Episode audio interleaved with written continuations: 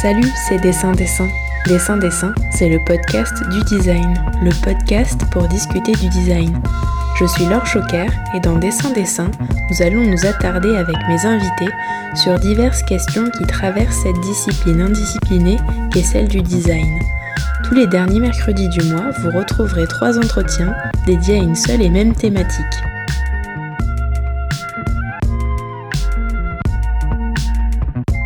Le mois prochain, Dessin Dessin fêtera ses un an d'existence. Il était donc grand temps de discuter son et musique dans ce podcast.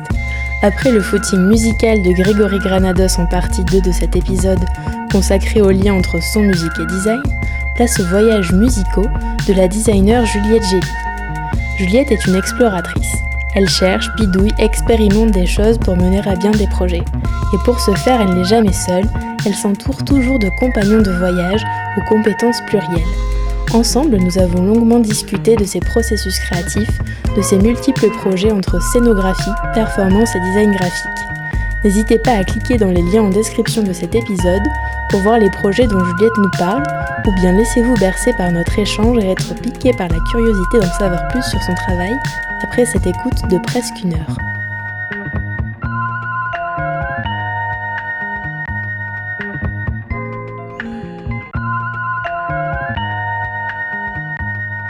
Bonjour Juliette. Bonjour. Je suis ravie euh, de discuter de design avec toi aujourd'hui. On s'était rencontrés euh, l'année dernière parce que tu exposé un de tes projets en recherche et développement pour euh, Orange pendant la dernière biennale de design de Saint-Étienne. Un projet qui s'appelle Hack Go Black, qui est une mallette de do-it-yourself pour pirater les capteurs de son smartphone et notamment la prise jack de celui-ci pour éviter l'enregistrement de nos conversations avec de la pâte silicone et un peigne. Alors pour les auditeurs et les auditrices qui nous écoutent, est-ce que tu accepterais de nous raconter de vive voix le tutoriel, s'il te plaît? Oui. Euh, donc je crois qu'il s'appelle Gilly Gilly, ce hack. Euh, l'idée c'est de hum, venir obstruer euh, sa prise jack, donc l'entrée son du téléphone, avec de la pâte silicone, comme tu l'as dit. Et pour mouler le silicone, on utilise un peigne, ce qui crée une sorte de surface euh, enfin des petites dents. Mhm. Euh, une fois que c'est sec, on enlève le peigne. Et là, il n'y a plus qu'à euh, tester. Donc soit en appelant quelqu'un, soit en s'enregistrant sur son téléphone et à faire des guili-guili sur, sur cette petite surface. Mhm. Et en fait, le but de ce tutoriel, c'était de montrer que... Enfin, on essaye d'obstruer le son, de faire de... Enfin, qu'on soit plus entendu. parce qu'un téléphone, même inerte, il peut servir comme mouchard. Mais euh, en le faisant, je me suis rendu compte que c'était difficile de d'obstruer complètement le son. Mhm. On entend quand même souvent les conversations, sauf si c'est très fort, les conversations autour. Mais ça permet de se rendre compte en fait qu'il n'y a pas qu'un seul micro dans son téléphone, mais sinon il y en, avait, il y en a souvent peut-être sept qui sont... Euh, bon, peut-être j'exagère, sept, mais en fait il y a hum, déjà des micros qu'on utilise nous pour parler, et il va y avoir des micros d'ambiance pour capter le son euh, externe et mhm. réduire le bruit, euh, le bruit de la ville, euh, le bruit autour, dans nos conversations. Ok. Donc c'est plus pour pouvoir filtrer le, son ambiant. Et voilà, Gilly Gilly. ah oui, je voulais faire sur le truc, mais je sais pas si. Je sais pas si Juliette, elle fait des guillis sur, sur le chapeau du micro. je sais pas si ça marche. Si, ça marche. Voilà. Alors effectivement, le, son et la musique, c'est quelque chose qui est très prépondérant dans ton travail. Et en fait, c'est ce dont on va parler ensemble aujourd'hui, puisqu'on est sur un épisode euh, du design euh, qui a des liens avec la musique et le son. Et d'abord, moi, je voulais te poser la question rituelle de dessin-dessin, qui est est-ce que selon toi, le design est définissable? Si oui, quelle est sa définition? Et sinon pourquoi? Bah, C'est compliqué, hein, le mot design. Mais euh, j'ai dû me prêter à l'exercice une fois quand j'ai euh, fait euh, une, euh, une, intervention sur plusieurs séances dans un collège à Villetaneuse, dans le cadre de Culture et Art au collège. Et donc il fallait que j'explique. Je me présentais en tant que designer, donc mm. il fallait que j'explique et je leur disais qu'on allait faire du design. Et donc j'avais regardé sur internet la définition Larousse. Mm-hmm. Et j'avais été assez contente parce que c'était euh, une discipline qui vise à l'harmonie de l'environnement ou harmoniser l'environnement euh, de l'objet à euh, l'urbain, enfin à l'urbanisme. Et du coup, en repensant à ça, je me suis dit, enfin harmonie, j'aimais bien en plus. En plus, quand on va parler de musique et de son. Mm. Et il y avait une autre définition que j'avais trouvée, je sais plus si c'était dans l'encyclopédie Universalis, qui parlait là beaucoup plus de, de cahier des charges mais oui, l'harmonie de l'environnement humain, j'aimais bien. que ça soit visuel, euh, spatial, euh, dans l'usage. Euh, et, mais c'est compliqué parce que. Enfin, ce que j'aime bien aussi dans cette définition, c'est que c'est très large. C'est dire que les urbanistes sont designers, que les architectes sont designers. Donc c'est plus une manière de travailler pour l'harmonie. tu m'as confié en plus que tu n'avais pas écouté d'épisodes avant pour pas être influencé parce que les autres personnes avaient pu répondre à cette question. Oui. Après, moi, quand on me demande ce que c'est, je dis parce que j'ai une formation de designer, on en parlera. Je fais des choses euh, avec un spectre assez large, mm. et j'ai l'impression que j'ai été formée à des outils, à une manière de réfléchir et à une manière de mener un projet avec des expérimentations, euh, y aller puis revenir un peu. Enfin, et j'ai l'impression que c'est surtout ça qui euh, qui différencie un peu la manière dont on fait du design aussi. Selon quelle méthode et quel processus on emploie, c'est ça? Ouais, voilà. Si c'est plutôt empirique. Euh, et je dirais aussi la, ouais, la place au test et au, à la matérialité. Mhm. Voilà.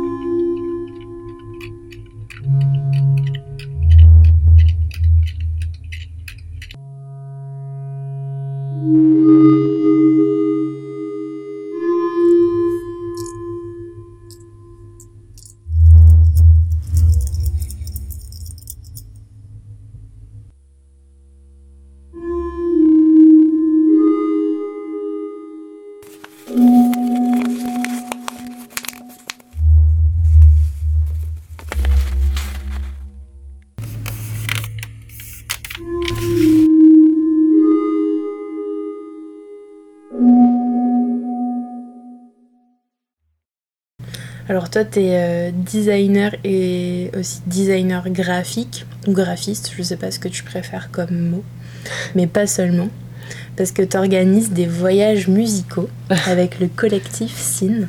Est-ce que tu peux nous expliquer ce que c'est que ce collectif, qui en fait partie et le rôle que toi tu tiens en tant que designer? Ouais, alors le collectif SIN, c'est un laboratoire de recherche musicale, on appelle ça comme ça. Euh, moi, j'ai rejoint le collectif en 2013, je pense. Il y avait déjà 6 personnes dedans. Je pense qu'on maintenant on est 11 euh, ou 12. Euh, qui ont fait partie des musiciens de formation euh, académique, on va dire, des musiciens plus autodidactes, une artiste plasticienne, enfin deux artistes plasticiennes, mais une qui est aussi musicienne, un DJ, un menuisier euh,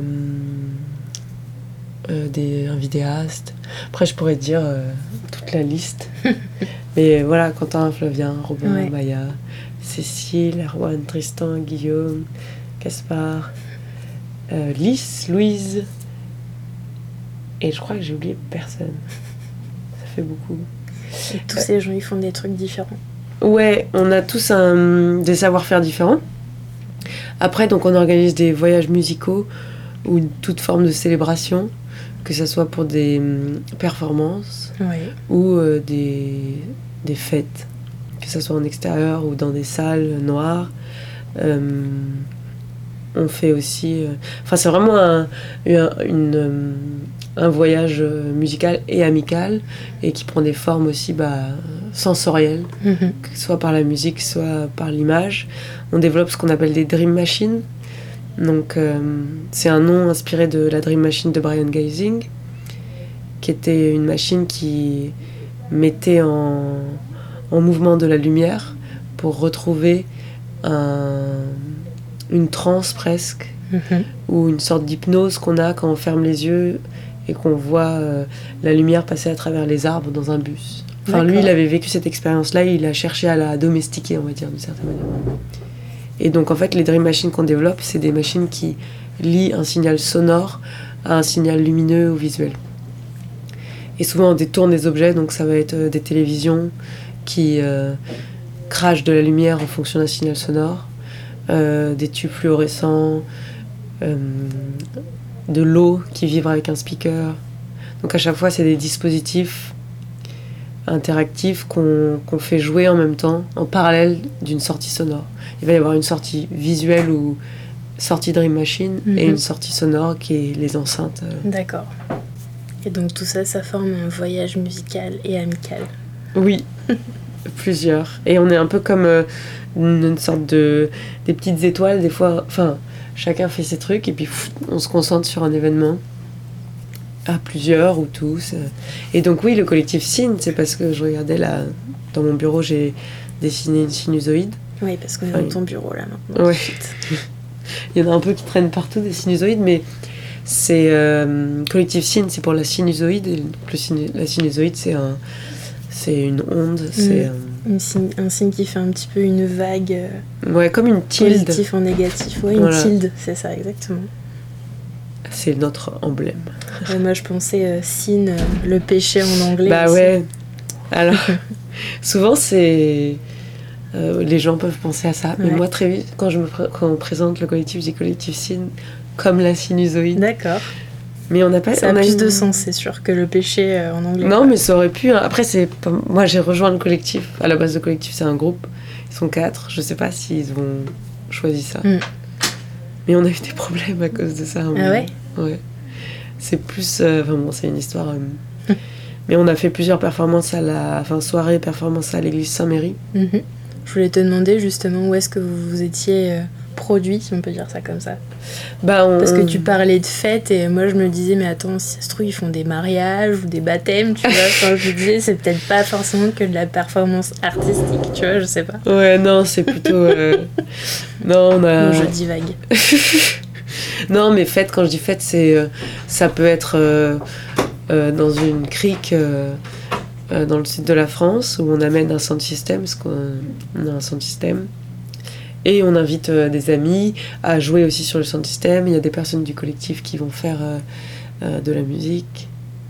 Et sinon, ça peut. On a fait une performance concert à la Philharmonie, par exemple Mhm. euh, à, à la gaieté lyrique. Ça, ça dépend vraiment en fait des, des occasions. Euh, là, on travaille sur une, une- une- bientôt une deuxième performance au Centre Pompidou. Mais moi, quand je faisais pas partie du collectif, j'allais voir les performances du collectif ou les teufs. Et c'était soit au club, donc un, cl- un club à Châtelet, euh, Ouais, soit à la Gorilles. d'accord. Euh, ils avaient monté aussi un Artist Run Space qui s'appelait euh, De la Charge à Bruxelles. Parce qu'à un moment, tout le collectif a été euh, basé sur Bruxelles, enfin une bonne partie. Maintenant, on est entre Bruxelles, Paris et la Dordogne. Ouais, c'est ce qui est marqué sur votre site. Voilà. Mm. Et euh, non, c'est très multiple et en fonction. Bah, moi, parce que dans ta question, il y avait aussi le rôle que j'ai dedans. Ouais, Euh, moi, je fais pas de musique pour l'instant. Donc, je suis plus à. Dans la réflexion, pareil, comment on s'adapte à un lieu, qu'est-ce qu'on va proposer comme expérience, euh, comment on va dérouler cette expérience sur un timing donné, enfin un temps donné. Et, euh, et la présence visuelle du collectif, euh, que ça soit dans l'espace qu'on va investir, donc euh, le choix de la scénographie, ou euh, la présence visuelle, bah, le, les affiches. Après, tout le monde met un peu la main à la pâte, mais c'est Mm. vrai qu'on se répare. Enfin, sans trop y réfléchir, on se répartit les. Chacun fait avec son envie, en fait. Donc. Oui, c'est vrai que je m'étais pas, enfin, j'avais pas forcément pensé à cette question, mais je t'ai pas demandé qu'est-ce qui te plaisait dans la musique. Enfin, je me disais à tous les coups, euh, elle est musicienne, euh, elle, elle joue de la musique, elle joue d'un instrument, elle chante, mais tu viens de me dire que pas du tout en fait. Non. C'est rigolo. En fait, euh, bah, des fois, je me pose la question. Non, en fait, non. Mais j'adore écouter de la musique, j'adore danser. Bon, j'ai fait 10 ans de guitare, j'ai fait du solfège, mais j'étais nulle en solfège. Je pense que je chante pas juste.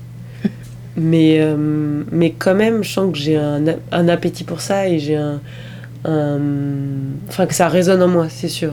Ou que j'ai. Je sais pas si j'ai une oreille musicale, j'ai pas du tout l'oreille absolue, Ouais. justement, mais j'ai plutôt une, un appétit, une envie musicale. Et... Mais je me suis rendu compte d'un truc, par exemple, il y a pas longtemps, c'est que les moments où je danse le, le plus en concert ou en soirée, c'est quand je vais fredonner moi-même la mélodie qui est en train de euh, de- de- d'être. Ouais. Et en fait, du coup, j'ai l'impression que ça fait une résonance dans mon corps et du coup, ça m'entraîne encore plus. Enfin bon. Mais après, le... c'est une rencontre amicale aussi. C'est parce que j'ai rencontré Flavien et Quentin à l'ENSI. On est devenus amis. Mm. Euh, L'ENSI, c'est euh, l'école nationale supérieure de création industrielle. Oui, l'ENSI les ateliers. Ouais, qui est à Paris. Exact. Et, euh, et oui, je pense que j'ai toujours écouté beaucoup de musique par contre. Enfin, beaucoup. ouais. On pourra en reparler. Ouais. Mais euh, je, je suis pas une. Je cherche pas des musiques. J'ai Mm. pas. Je sais pas cet appétit-là pour le coup. J'ai des amis qui ont dit ils sont diggers. Quoi. Qui Ils, font le job pour ils toi. cherchent, ouais, voilà. Moi, je suis assez monomaniaque en Ouais. fait. Et j'aime bien. euh, bah, on pourra voir si on parle de, de mon travail avec Flavien par exemple. Mais Bien sûr, on va en parler. J'aime bien écou- écouter, écouter beaucoup et donner quelque chose en échange. Ouais. Mais ouais, non, je fais pas de musique. Mais peut-être. Peut-être un jour. Mm.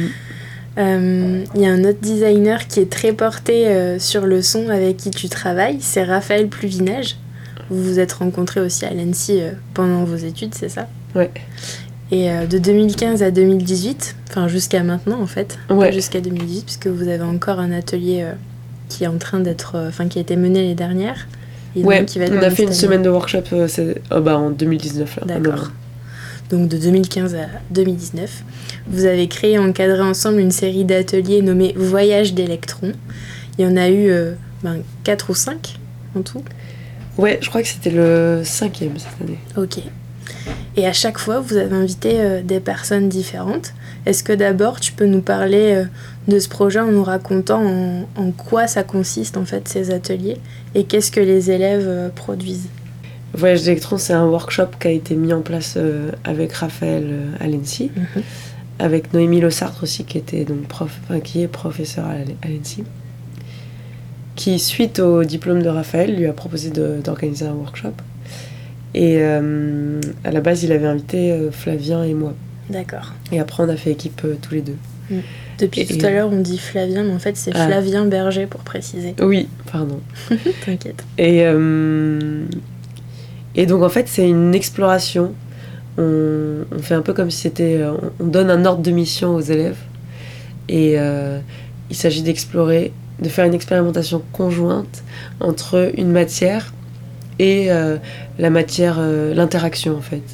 Et, Et c'est donc- des élèves de collège, lycée Non, c'est les élèves Non. de, Voyage d'électrons, on l'a présenté, euh, on l'a fait à l'ENSI les ateliers aussi. D'accord. En Donc fait, c'est nous- des congénères, quoi. C'est des étudiants en design Ouais. et en design textile, quoi. Exactement. Ok, Euh, plutôt euh, création industrielle pour l'instant. ok. Et euh, on l'a fait une fois aussi au Cube à, à Issy-les-Moulineaux, je crois. Mais ouais, c'est surtout à l'ENSI. D'accord. Et euh, donc oui, c'est des élèves en, création industrielle qui, euh, qui ont comme ça pour euh, ordre de mission pendant une semaine. Le but à la fin de la semaine, c'est d'avoir un prototype fonctionnel qui met en scène une interaction, soit par la narration, soit par le jeu. Et cette interaction, elle est provoquée par une matière conductrice. Donc, par exemple, la première édition, c'était autour de l'encre conductrice, qui est une matière qu'a beaucoup travaillé Raphaël euh, euh, dans son projet, puis avec Marion Pinafouet qui travaille maintenant. Mhm. Euh, l'année, la deuxième année, c'était la mousse liquide, parce que un liquide, c'est conducteur. Du coup, la mousse, il y a encore un peu d'eau, donc ça conduit l'électricité. La troisième année, c'était la lumière. La quatrième année, c'était autour de l'équilibre plutôt. Et cette année, que je me rappelle, j'ai un trou là comme ça. Mais qu'est-ce qu'on a fait cette année? Oh, J'ai un trou.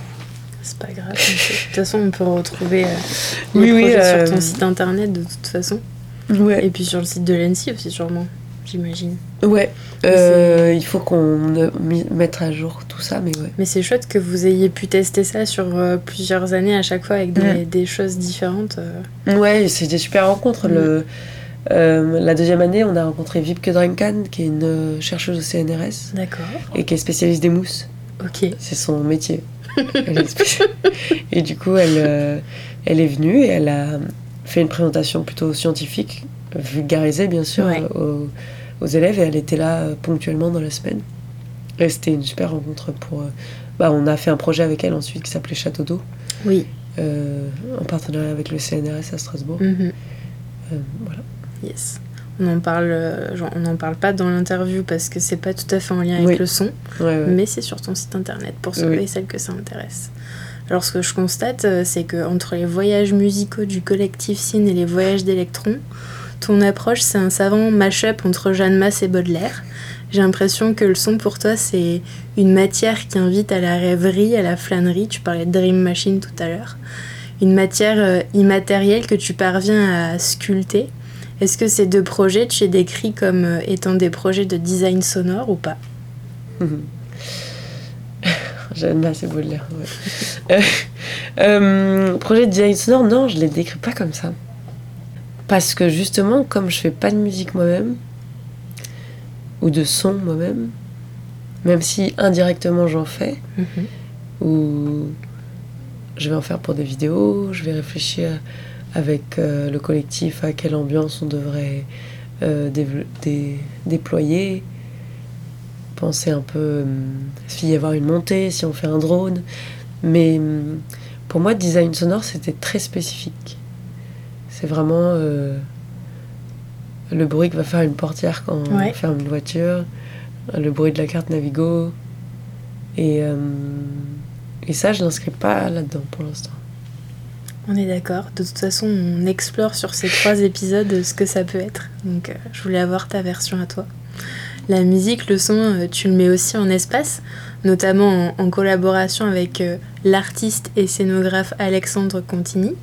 Sur ton site internet, on peut voir euh, Crystal Palace, une scénographie euh, au néon bleu électrique pour le Maki Music Festival, mais aussi Fantôme, une scénographie robotique et fantomatique conçue comme un encore, un voyage circulaire pour les performances scéniques de Flavien Berger, dont on a parlé. Ce qui est étonnant dans ces deux installations, c'est la notion commune de mouvement mécanique qui est forcément inhérente à la musique, mais tu la traites de deux façons euh, complètement différentes parce qu'avec Crystal Palace, c'est un mouvement euh, quasi cinématique qui est engendré par l'éclairage des néons, et avec Phantom, c'est un mouvement réel, si j'ose dire, de, de tissus qui vont tournoyer dans les airs. C'est quoi tes, tes processus de création pour ces deux espaces? Parce que j'imagine que le fait que ce soit des espaces dédiés à la musique plutôt électronique, ça a dû te guider et que tu aurais sans doute pas fait la même chose euh, pour un événement de musique classique ou pour un festival de reggae. Quoi. Mais il y a beaucoup de questions dans cette question. Euh, bah, un peu comme pour les performances du collectif, c'est en fonction de l'espace qu'on va habiter à un moment ou proposer d'habiter au, au public ou aux gens qui seront avec nous. Crystal Palace, c'est sûr que c'était c'est la pour une scène DJ plutôt Mhm. électronique. On voulait avec Alexandre euh, créer un mettre en valeur cette scène, créer une sorte de palais un- pour euh, pour le, le DJ ou la DJ euh, sur cette scène-là. Mm, Parce qu'en plus, Crystal Palace, euh, ça a une connotation super forte euh, en histoire du design. Quoi. Ouais. Le Crystal Palace, tu peux un peu expliquer ce que c'est? Mais oui, hein, et puis c'est pour ça qu'on l'a nommé euh, comme ça, mais c'est euh, une grande construction à nouveau. Ouais, c'est ça. En fait, c'est une grande construction en verre, comme Voilà. une serre un peu Exactement. énorme, qui a accueilli une des premières expositions universelles à Londres. Voilà. Et donc je me rappelais de... Enfin, en fait, le titre est venu après, mais euh, je me rappelais très bien de cette image de grande serre avec mm. euh, ces structures euh, métalliques et le verre.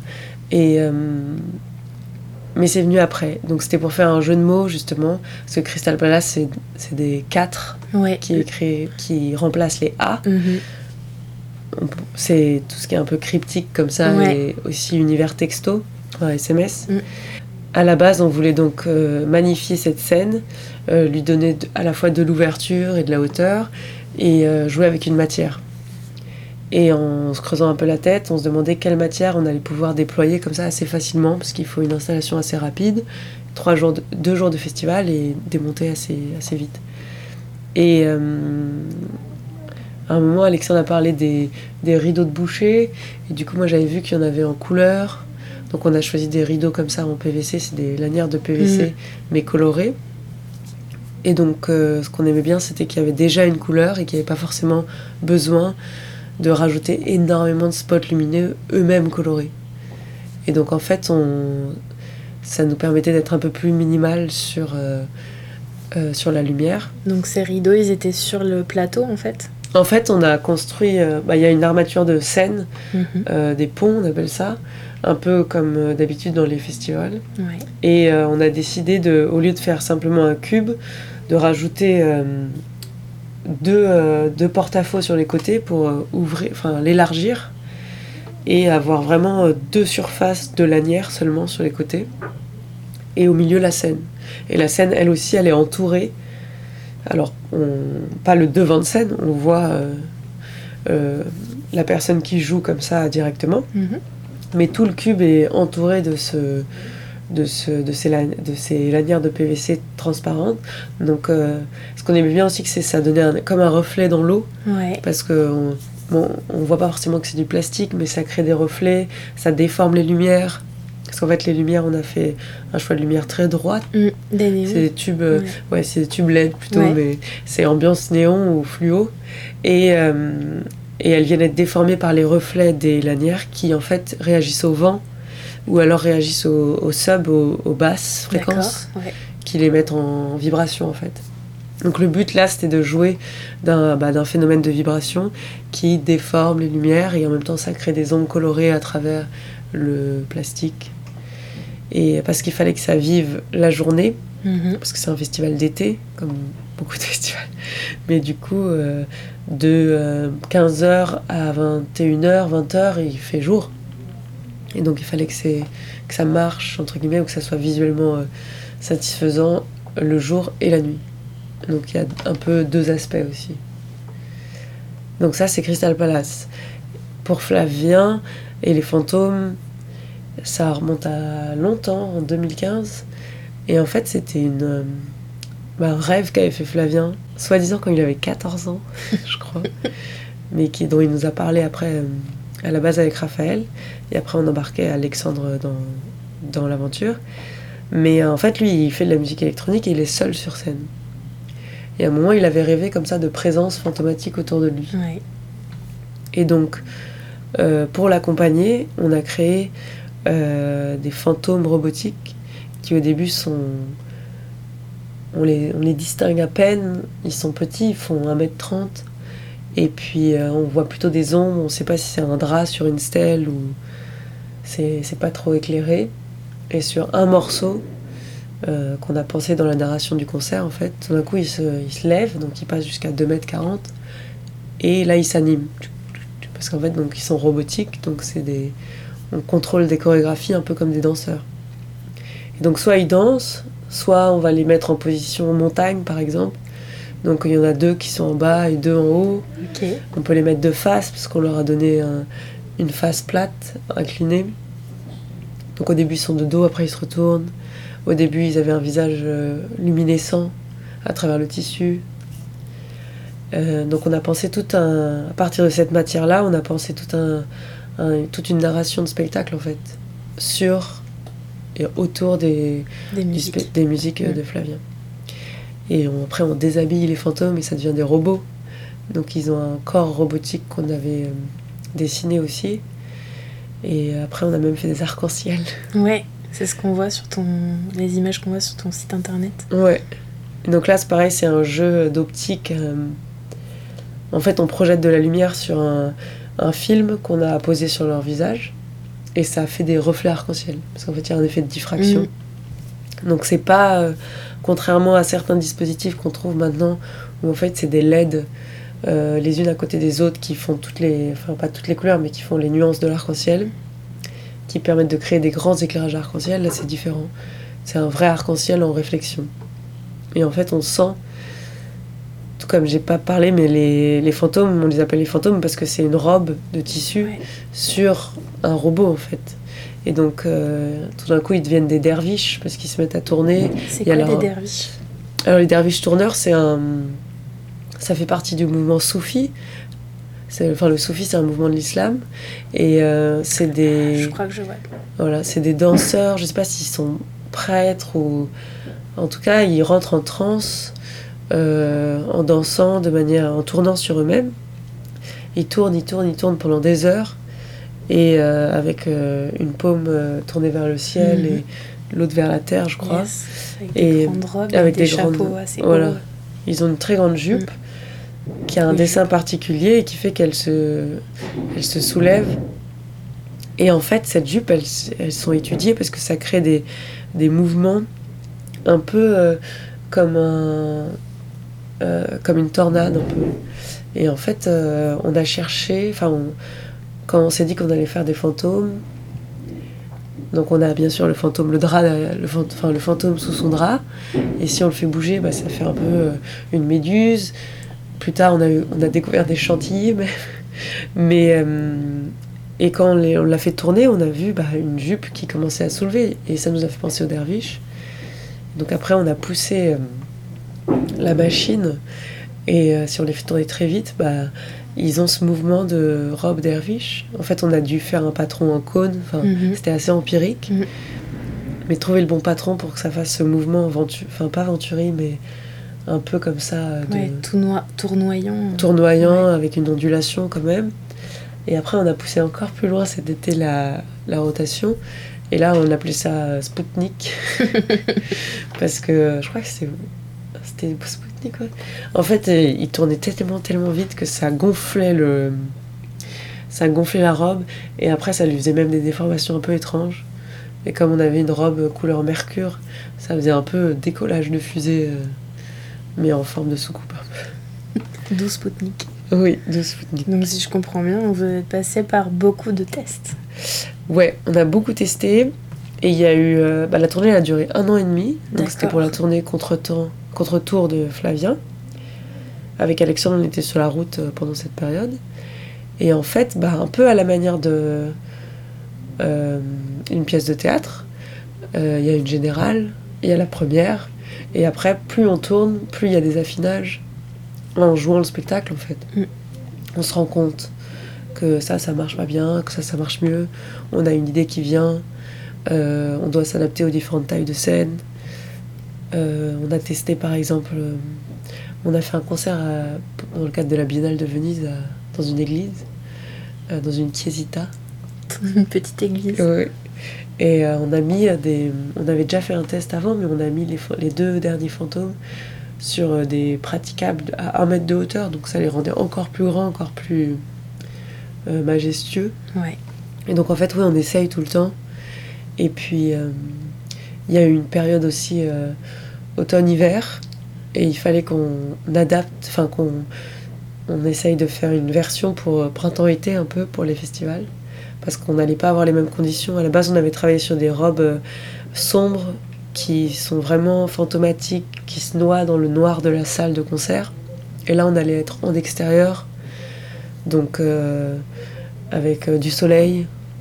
Euh, donc le côté noir, il allait plus du tout rendre la Mhm. même chose, il allait plus se fondre dans le décor.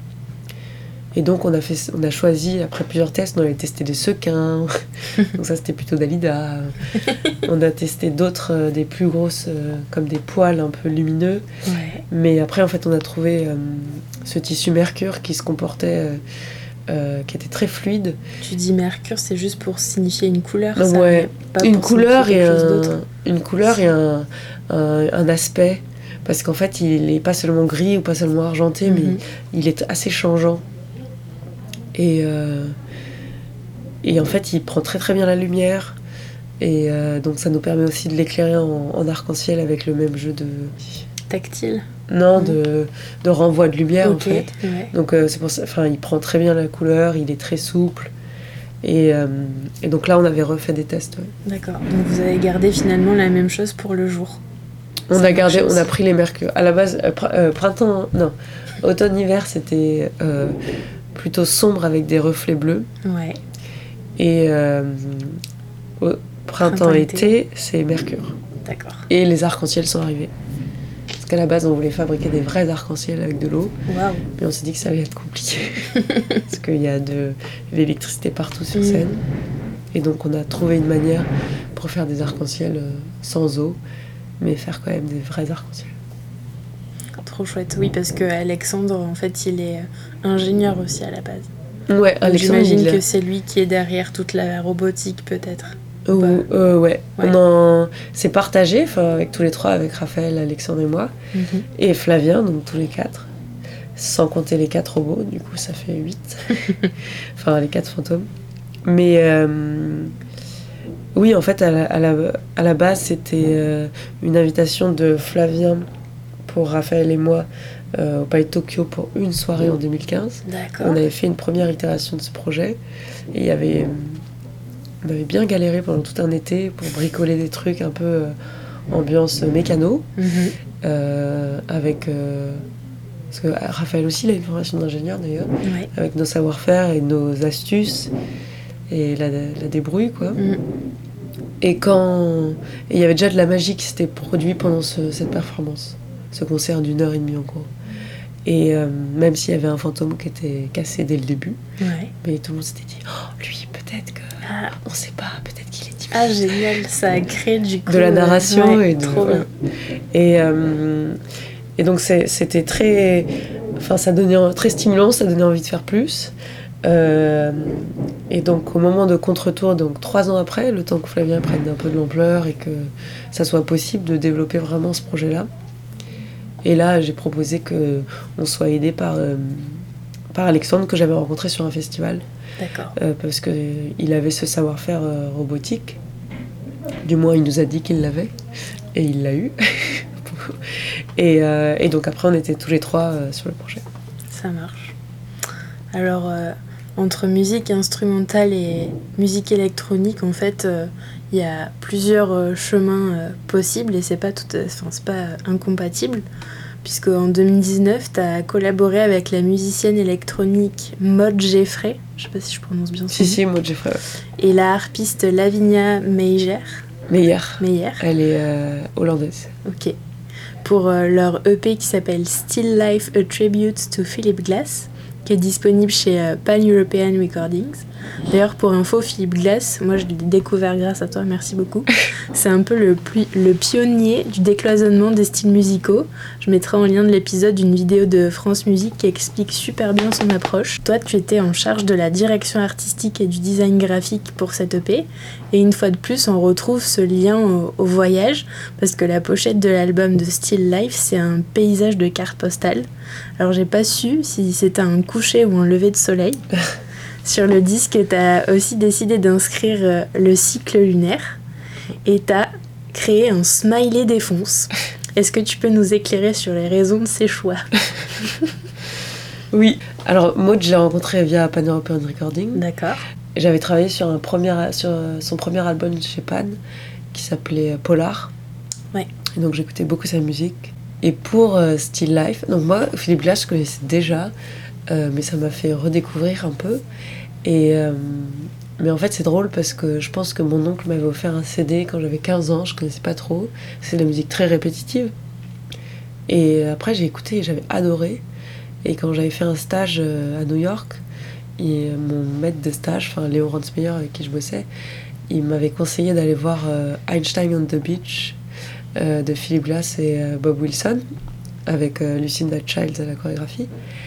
Et euh, je l'avais vu un an après euh, au Châtelet et c'était complètement Ouais, fou quoi. Ça a l'air d'être dingue. ce C'est ma boule, c'était pendant 3-4 heures, j'étais tout tout en haut, du coup je mettais la tête à travers le garde-corps, et...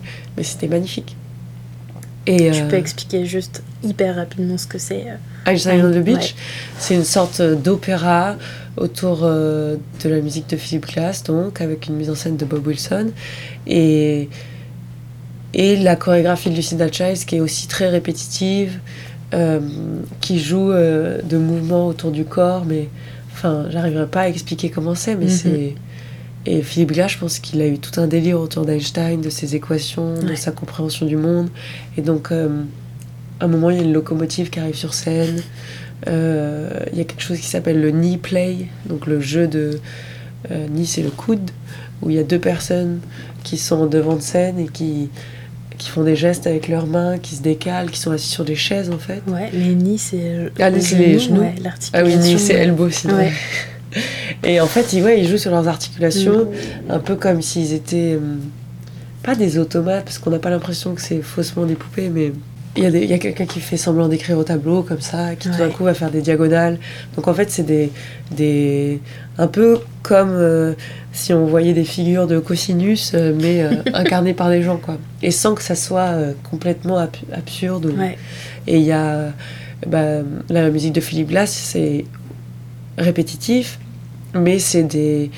Moi, je suis pas experte du tout, mais c'est des instruments de chambre en fait, ou de, de, de concert classique. Mhm. Et il y a aussi des voix, donc là, il y a un chœur qui répète euh, des mots. en- Enfin, one, two, three, four. Mhm. euh, bon, qui, qui font comme ça des harmoniques, euh, qui s'harmonisent entre eux, euh, qui répètent des phrases. euh, ce avec le- la matière avec laquelle a joué euh, Maud pour A Tribute to Philip Mhm. Glass, donc avec la harpiste néerlandaise Lavinia Meyer. Mais donc l'idée c'était euh, de partir de cette matière-là et de faire une forme de... C'est même pas une réinterprétation parce qu'elle a créé de la matière en plus, D'accord. mais c'est se baser sur ça et, cré- et créer autour en fait. Et, euh, et donc en fait, euh, quand on a commencé à parler de ça avec, euh, avec Maude, au début on avait une idée assez précise et on n'y arrivait pas en fait, ça a pris du temps. Et à un moment, elle m'a envoyé cette photo, donc qu'on trouve maintenant en couverture, Ouais. qui n'avait pas les mêmes proportions, que, enfin j'ai fait une retouche après de couleur, mais en fait euh, euh, Maud c'est une partie de Scratch Massive qui est un duo euh, d'électro je vais dire, mais je ne saurais pas mieux qualifier. Et euh, Seb, donc la deuxième partie, habite euh, à Los Angeles. Et D'accord. donc c'est lui qui a pris cette photo. Donc je sais pas non plus si c'est un coucher ou un levant. Ok.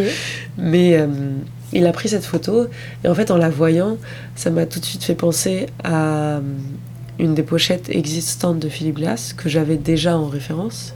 Parce que j'avais regardé un peu... euh, Nous on était parti d'abord sur une pochette fluo avec une typo un peu, euh, si on peut dire, intemporelle, mais en partant déjà de typos utilisés par Philip Glass, enfin autour du projet de Philip Glass.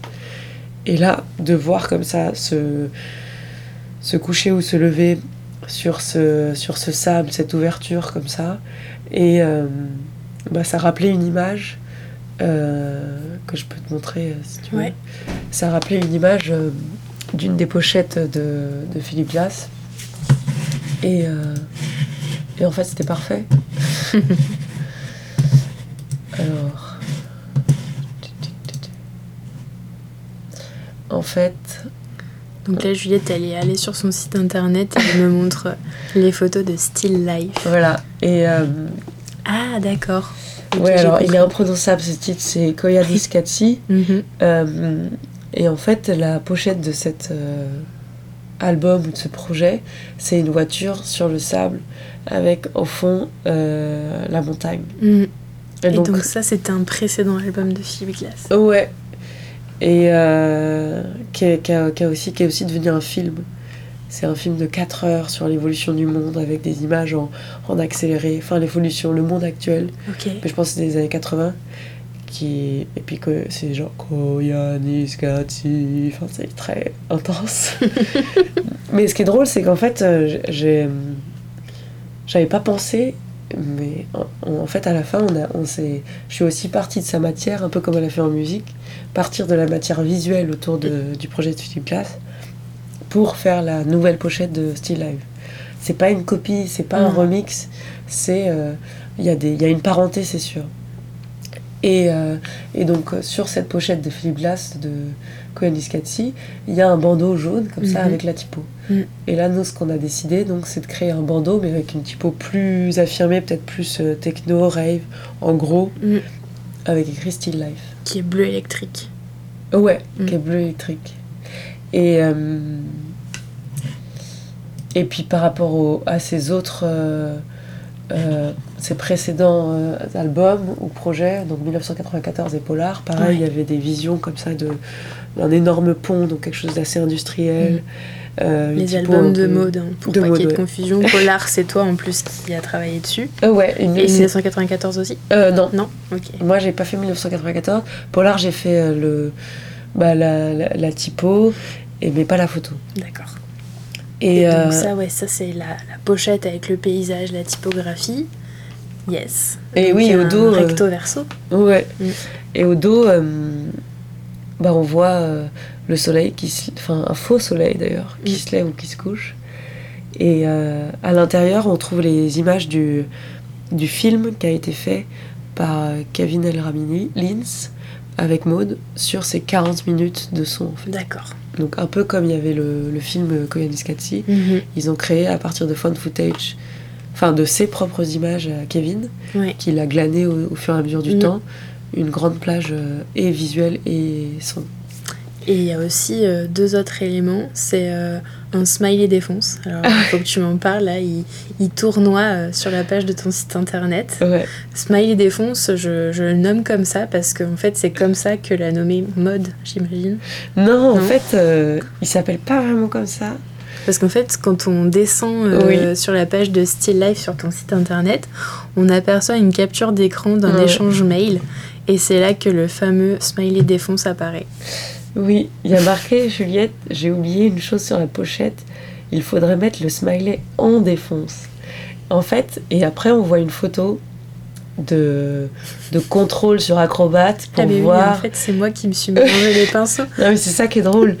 c'est que moi, je fais un smiley. Donc, En smiley, défonce, voilà. c'est un terme technique. C'est un fait. terme technique. oui, bien sûr. Et bon, le smiley, c'est la défonce, c'est sûr. C'est les tasses, c'est les trucs comme ça.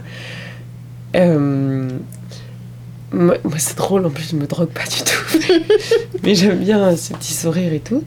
Mais bon, c'est de la techno, c'est c'est la rave. Ouais. c'est mode, c'est l'univers d'où elle vient. Mm. Et, euh, et du coup, je, je- à la base, ce smiley, il est né. En fait, les yeux du smiley, c'est PSC, c'est, Oui. je crois que c'est Production and Credits. D'accord. Et on est obligé de mettre ça sur les albums. D'accord. Je suis toujours obligée de mettre un P et un C. Et là, je sais pas pourquoi, je vois ce P et C et ça me fait penser à des yeux. Mhm. Un peu comme les signes, il y a un peu des visages partout euh, autour. Enfin, je- vois des visages un peu partout. Et du coup, je me suis dit, bah, je vais faire un smiley avec ça, ça va être génial. Et si ça passe, c'est super. Si j'arrive à faire sortir dans ces, ces mentions légales, c'est un peu toujours le truc euh, embêtant à mettre euh, sur les, sur les albums. Et donc, j'ai réussi à extraire ces deux PSC pour faire les yeux du smiley. Et donc, c'était drôle, parce qu'en plus, ça fait un peu un pied de nez avec. euh, voilà, on va mettre un smiley sur un album de techno. Enfin, Mm. C'est pas qu'un album techno, mais. Et là, je reçois ce mail à un moment de cette personne euh, en technique, quoi, Ouais. qui me dit Oui, pour l'impression, il faudrait faire ça, t'es sûr, t'as bien mis en, en CMJN. Et donc, j'ai oublié une chose sur la pochette, il faudrait mettre le smiley en défonce. Et j'ai trouvé ça génial. Mais c'était ultra technique. Ouais. C'est juste qu'il Oui, apparaissait pas en défonce, surimpression. ouais, voilà, c'est ça. Voilà. Euh, donc, c'est comme ça qu'est né le, ce petit smiley que j'aime beaucoup. Trop chouette. Ouais, donc t'as fait euh, encore une fois d'une contrainte technique un, Ouais. un atout créatif. Quoi. Et après, il y a le cycle lunaire aussi qui est Ah sur oui. le disque. Euh, en fait, bah, dans, dans le film de Kevin, euh, il filme à la fois des gens qui sont dans un stade de foot, donc des tifosi, ou alors quelqu'un qui va dans un stade, des gens qui jouent au foot à un endroit, euh, des amis qu'il a, on imagine. Enfin, on se projette dans ces images parce qu'on sait pas, mais au Japon, euh, et tout d'un coup, un coucher de soleil, un aéroport. Enfin, c'est vraiment plein d'images euh, qu'il a filmées et montées ensemble. Et plusieurs fois, il y a la lune qui apparaît, soit au loin, soit à travers les nuages. Et donc, il y a cette idée de cycle. Et dans, dans Still Life, il y a une chanson qui s'appelle Artificial Moonlight. Et donc, il y avait ce, ce jeu autour de la lune. Bah, pour un précédent projet musical avec le collectif, j'avais déjà fait une sorte de détournement des rotoreliefs de Duchamp. Donc, il y a une spirale qui tourne pour Mhm. jouer du, euh, de la rotation du Ouais. vinyle. Et donc là, sur le vinyle, j'ai décidé de mettre le cycle lunaire euh, suite au film de Mhm. Kevin et tout. Oui, puis en plus, ça fait toujours ce mouvement Ça fait un peu ce mouvement, mais en fait, il ne tombe pas assez vite Ouais. pour qu'on ait l'impression. Enfin, pour qu'on voit euh, euh, un- une image animée. En fait. D'accord. Comme on l'a compris, hein, toi, une autre des, des récurrences de ta démarche, c'est le travail collaboratif. On retrouve plus ou moins toujours les mêmes personnes qui travaillent avec toi, comme euh, ben, le musicien Flavien Berger, la plasticienne Maya de Mondragon. D'ailleurs, ensemble, vous avez imaginé euh, l'identité graphique de l'album Contretemps de Flavien Berger. Et je dois te dire que je suis une grande fan de la typographie de Contretemps qui m'a fait penser à l'alphabet Maya. Est-ce que c'est toi qui l'as créé et est-ce que tu as eu une carte blanche pour euh, créer cette typo? Ou créer même en fait euh, carrément le visuel avec Maya Enfin là, on, on l'a sous les yeux euh, sur ton bureau. Bah, avec Flavien, c'est toujours une discussion. Donc, moi, j'ai travaillé sur, ce, sur ces pochettes depuis le début, puisqu'on s'est rencontrés à l'école. Et au début, c'était Ah, tu peux m'aider à faire une pochette Et j'étais Ah, ouais, à fond. Et il avait une idée assez précise. Souvent, il a des idées assez précises, mais euh, il faut jouer avec. Là, c'était plus, plus diffus. Et euh, donc, cette fois-ci, j'ai travaillé avec Maya, qui est donc plasticienne, comme tu as dit, qui fait Mm. partie du, du collectif Cine aussi. Et en fait, ce qu'on voit au centre, enfin, on avait carte blanche dans le sens où c'est un peu toujours une carte blanche, mais en discussion avec euh, Flavien. Au centre de la pochette, c'est une, euh, une sculpture de Maya, enfin qu'a faite Maya, Mm. Maya de Mondragon, euh, que j'ai prise en photo en l'éclairant pour lui donner des reflets iridescents. Ouais. Euh, J'y ai ajouté un, un fond étoilé un peu, qui est en fait un- une vraie matière que m'avait offert un ami, euh, qui est un espèce de dessous de, dessus de bureau Ouais. mais pailleté comme ça. Et après, bah, cette typo, c'est que je cherchais à écrire Contretemps de manière un peu cryptique. Et Contretemps, c'est l'album du 9 pour Flavien. C'est-à-dire qu'il y avait euh, 777, c'était contrebande. Enfin, 777, je ne Ouais. peux pas dire à 77, mais là, il y a 9, 9, 9, 9, 9, 9, 9, 9, 9. Et donc, j'ai commencé à dessiner, à essayer de mélanger les lettres de Contretemps avec des 9. D'accord. Donc je l'ai. euh, Comme ça, je me disais, ok, un C, C plus un 9, qu'est-ce que ça pourrait faire Mm. Et j'avais dessiné ça. Flavien, il avait déjà développé des rétroglyphes, qui sont des, des petits dessins. On dirait des petits bonhommes. Voilà, il y a des bonhommes. En fait, ça illustre euh, les différents morceaux de, de l'album. Dans l'histoire, on les a trouvés, mais après, c'est Flavien qui les a dessinés. Mais en fait, j'avais. Donc, en fait, il dessine tout petit. Et après, je l'agrandis pour faire comme un- une sorte de hiéroglyphe ou justement Mm, de ouais, choses très anciennes. Et donc, euh, moi, j'avais écrit la typo, mais je lui ai demandé de la réécrire avec cette technique-là. Donc, souvent, et de plus en plus, c'est des allers-retours entre des envies qu'on a ou que j'ai et, et moi qui propose, je sais pas, une composition, lui qui va le refaire parce qu'il a un, un dessin qui, très propre, enfin, très, qui lui appartient vraiment. Mm.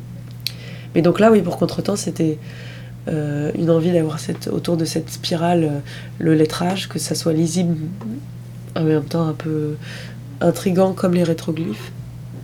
Et donc j'avais fait une première version écrite par moi, et puis je, trou- je trouvais ça moche. Du coup, je lui ai demandé de, de la reprendre. Et euh, voilà. Et oui, c'est vrai que main- maintenant que tu le dis, en fait, quand on regarde les lettres de contretemps, Mm. effectivement, on retrouve le neuf. C'est que des neufs imbriqués, ou alors c'est. En fait, il dit que le neuf, c'est comme une spirale, mais qui continue. Ouais. Et donc, par exemple, le C, bah, c'est un 9, mais avec euh, le- la, la queue du 9, elle, elle se renverse un peu Mm. plus. Le haut, la queue du 9, elle est beaucoup plus renfermée vers Ouais. la, la tête du 9. Bon, le N, là, par contre, il y a un, un geste en plus, mais Mm, mm. on voit le 9 qui s'imbrique un peu dans tous les sens. Euh, J'ai une petite idée de la réponse que tu vas me faire, mais pourquoi c'est si important pour toi de travailler avec d'autres personnes du milieu euh, de la création? Bah, parce que c'est des rencontres et c'est des amis, Mm. où ça devient des amis souvent. J'aime pas travailler seul aussi. Ouais. Enfin, j'aime pas. Pourtant, là, on est dans ton bureau et t'es toute seule dans cet espace. Non, j'aime, mais j'aime bien. J'aime pas passer la journée toute seule. mais euh, j'aime bien travailler en échangeant des choses et en découvrant plein de choses. Mm. Moi, j'ai pas. Voilà, je fais pas de musique et pourtant je découvre plein de nouvelles choses qui m'amènent à découvrir des nouvelles choses. Et il y a vraiment cet échange euh, avec Flavien, en fait, la première fois. Euh, il m'a envoyé donc son- ses sons. Je les ai écoutés. Et en écoutant, j'ai glané des images à droite à gauche. Je lui ai fait une sorte de fanzine. Comme il m'avait offert quelque chose, je lui ai offert un fanzine. Et ces fanzines, ce fanzine, ça nous a permis de parler autour d'images, de dire Ouais. ah ça plutôt, ça moins, il faudrait aller dans ce sens-là. Et après moi c'était une matière pour faire euh, une sorte de logotype pour être sur la pochette. Ça c'était plutôt pour Mars Balnéaire, donc le deuxième. Mais il y a cette idée de, de presque épistolaire en fait. Mm. De correspondance. euh, Ouais. tu reçois de la matière et t'en donnes à ton tour. Mm. Et c'est chouette que tu parles de fanzine et pas euh, de quelque chose du style euh, mood board qu'on entend et surentend euh, souvent Ouais. dans, le dans le design. Quoi. Ouais. Mm. Bah après moi ça Après, j'ai rien contre les mood boards. hein. Non, mais, non, mais c'est sûr que c'est pas un mot. En fait, ça dépend de, de la dynamique. D'une certaine manière, un fanzine, c'est un mood board, mais c'est Mm. vrai que c'est pas. On va pas coller la même. euh, euh, Connotation. ouais. Ouais, le, le même imaginaire à ça, en ça. fait. Et. euh, et donc, ouais, travailler. euh, puis on est plus, on est plus fort en groupe. On, et, mais il n'empêche que bah, des fois, j'ai besoin d'être à mon bureau ou à ma table en train de faire des choses, découper des trucs, euh, dans mon coin un peu, Mm. mais euh, accompagné, entre guillemets. Ouais. Mais de toute façon, t'écoutes de la musique oui, quand tu travailles, donc t'es jamais toute seule. Moi, je voulais te demander ce que t'écoutais quand tu travailles comme musique. Bah justement, soit c'est, je travaille sur, euh, souvent ça- si, si je travaille sur un projet musical, je vais écouter le- ce projet-là. Donc souvent c'est des premières versions, c'est pas la version finale.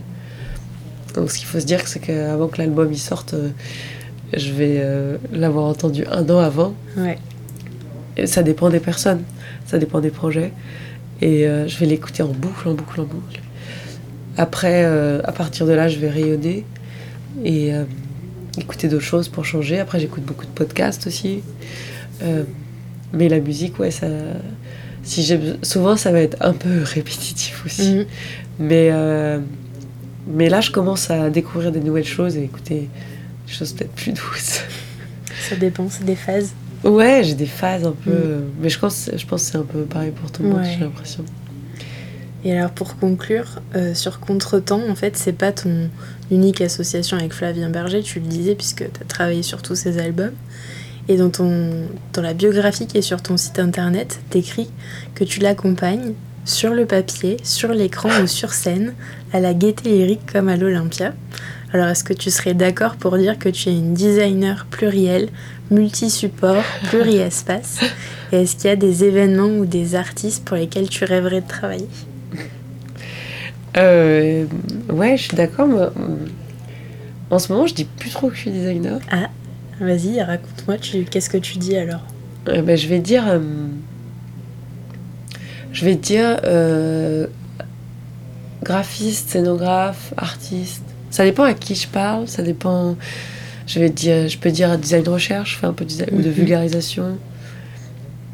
En fait, euh, je, ce qui recoupe tout mon travail, c'est de créer des moments ou des créer la matière pour des moments ou des événements, même si c'est un moment d'écoute ou un moment d'apprentissage. Et souvent, je, vais jouer des, ce que j'appelle effets d'objets. Mais donc, c'est des effets visuels ou euh, que ça soit créer des arcs-en-ciel ou euh, bah, ce dont on parlait au début, le guili guili. Ouais. C'est un effet, euh, c'est un peu un truc et astuce quoi. Donc entre ce, ce que je dis des fois quand je fais des workshops ou entre euh, la physique chimie de quatrième et et Astrapi quoi. Ou c'est pas sorcier. Mais euh, mais donc c'est vrai que c'est pluriel dans le sens où ça va prendre différentes formes, ça va conjuguer différents savoir-faire. Mais euh, je, dis plutôt en ce moment que je suis designer de formation. Parce que j'ai l'impression que les gens, quand on dit designer, ils pensent plus design produit, euh, plus autour de l'objet, du mobilier. Mm. et en fait, je dessine des objets, je dessine des espaces, mais pas dans la même économie. Ouais. Soit c'est pour de la recherche, soit c'est plus pour de l'événementiel, Mhm. même si c'est un mot un peu étrange aussi, Ouais, c'est événementiel. un aspect plus éphémère. Ouais, alors que en fait ça dure, parce que là, les fantômes ils ont duré un an et demi, Ouais. et on va les ressortir à un moment souvent. Mhm. Je, je sais pas avec qui j'aimerais travailler. Enfin, j'ai envie de travailler encore avec qui Avec les gens avec qui je travaille, sur le long terme. Je vois ça sur euh, l'échelle d'une vie, quoi. Mhm. Mais euh, j'aimerais bien, euh, pour sûr, euh, faire une sorte d'opéra aussi. Enfin, quelque chose qui se délie comme ça, un peu comme Philippe Glass dans le temps. Et un film. Mais bon, ça, ça, ça va, j'ai le temps de voir venir. Mais, euh, mais ouais, continuer à construire ensemble et, rencontrer des nouvelles personnes. Mais, euh, mais ouais, c'est une, une question qui est difficile. Mais, euh, parce qu'il y a des gens que, que j'admire, dont j'admire le travail, mais je sais pas si la, la bonne chose c'est de travailler avec Mm. eux ou pour eux. ou- Mais, mais voilà, c'est une aventure qui, que j'ai hâte de continuer. Merci beaucoup. Merci à toi.